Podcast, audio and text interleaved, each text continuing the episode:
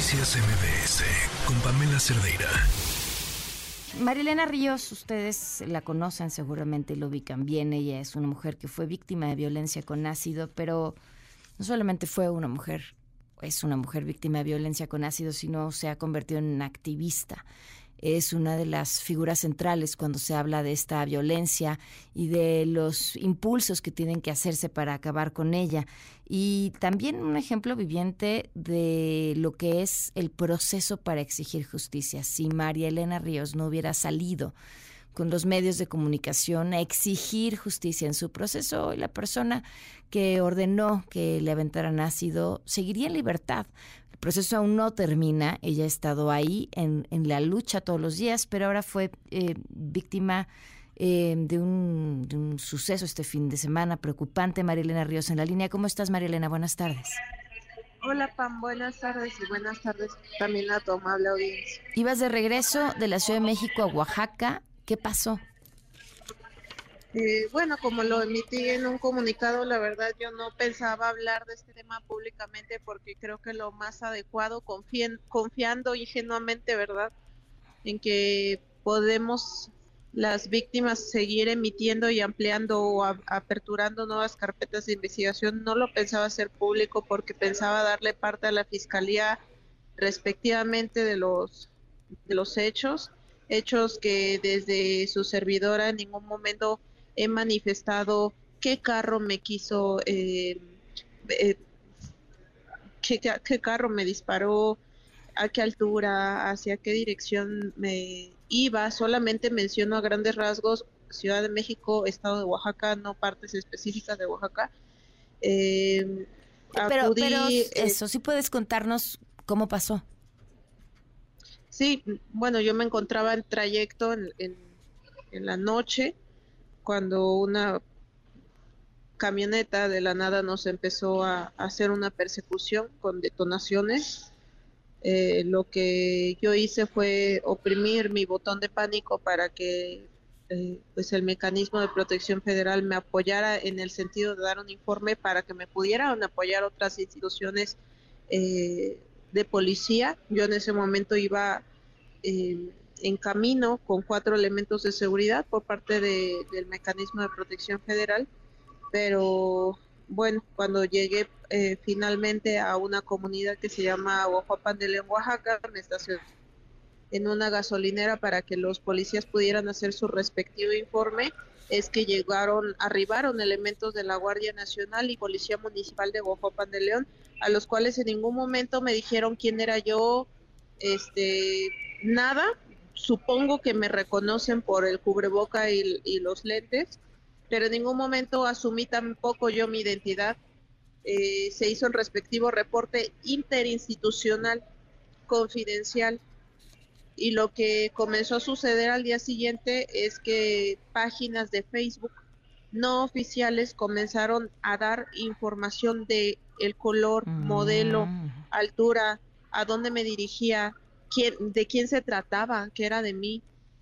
Y esta información convenientemente fue usada para beneficiar al gobierno del estado de Oaxaca, es decir, asumieron que, la, que, los que me auxiliaron fueron la policía estatal y agentes de, investigación de la fiscalía, cosa que yo eh, pues tomé la decisión de emitir el día de ayer por la noche un comunicado desmintiendo esta situación porque en ningún momento yo estuve 40 minutos en Guajopan de León, Oaxaca, y en ningún momento arribó ni la fiscalía, que en, ningún momento tampoco le di aviso, eh, sino que seguí los protocolos del mecanismo, y en ningún momento llegó eh, la policía estatal. Sin embargo, a mí sí me preocupa mucho esta situación de que, pues yo no sé si es verdad el rumor de que el nuevo gobernador Salomón Jara Cruz sí tiene vínculos con Juan Antonio Vera Carrizal, porque sin mi consentimiento estuvieron en esta en este día hoy 18 de septiembre en su mañanera, en su conferencia matutina,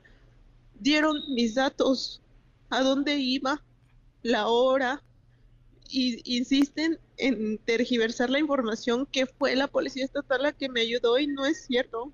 Hace unos momentos, antes de tomar esta llamada, eh, vi completo el video que pusieron y le escribí al secretario de gobierno que su gobernador me tiene que dar una explicación de por qué está dando mis datos personales y se hace totalmente desentendido y lo único que me dijo es que no entiende qué datos confidenciales. Si, si no, está, no están diciendo algo que no diga mi carta, yo nunca, nunca les he mandado una carta hice un comunicado y nunca especifiqué datos que son tan sensibles para mí porque me exponen, porque son direcciones, porque son lugares, porque son horarios, porque se trata de una camioneta que me persiguió. Y ellos lo hicieron público y ahorita el secretario burlándose se está haciendo el desentendido. Y si gusta yo te puedo pasar la conversación porque yo siempre soy muy transparente. Y yo te puedo pasar la conversación que acabo de tener con Jesús Romero, secretario del gobierno de Oaxaca, cómo se porta de burlón.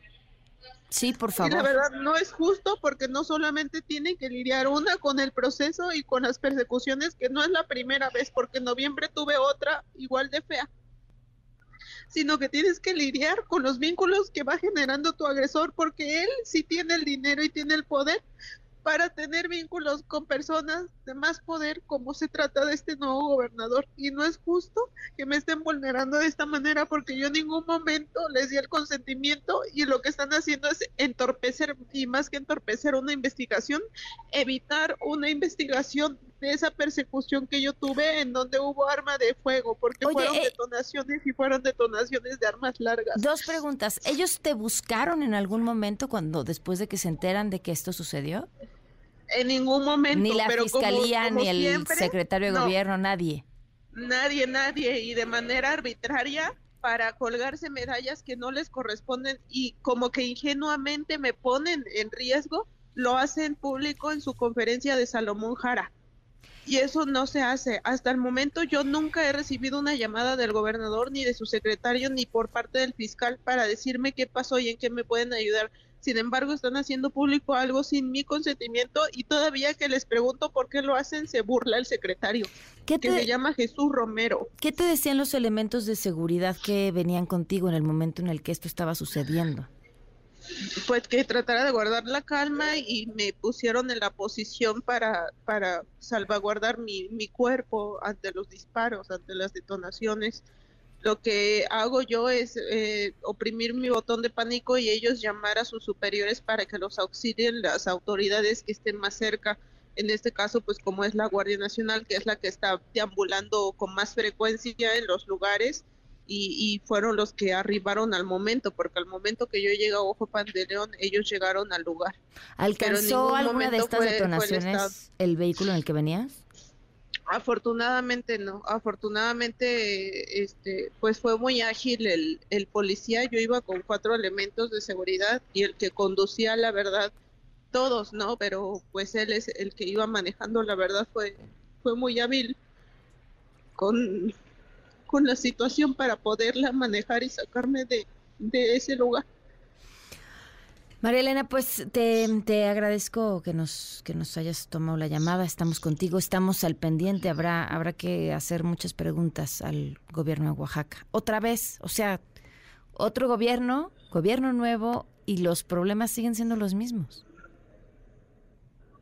Los mismos. Gracias, María Elena.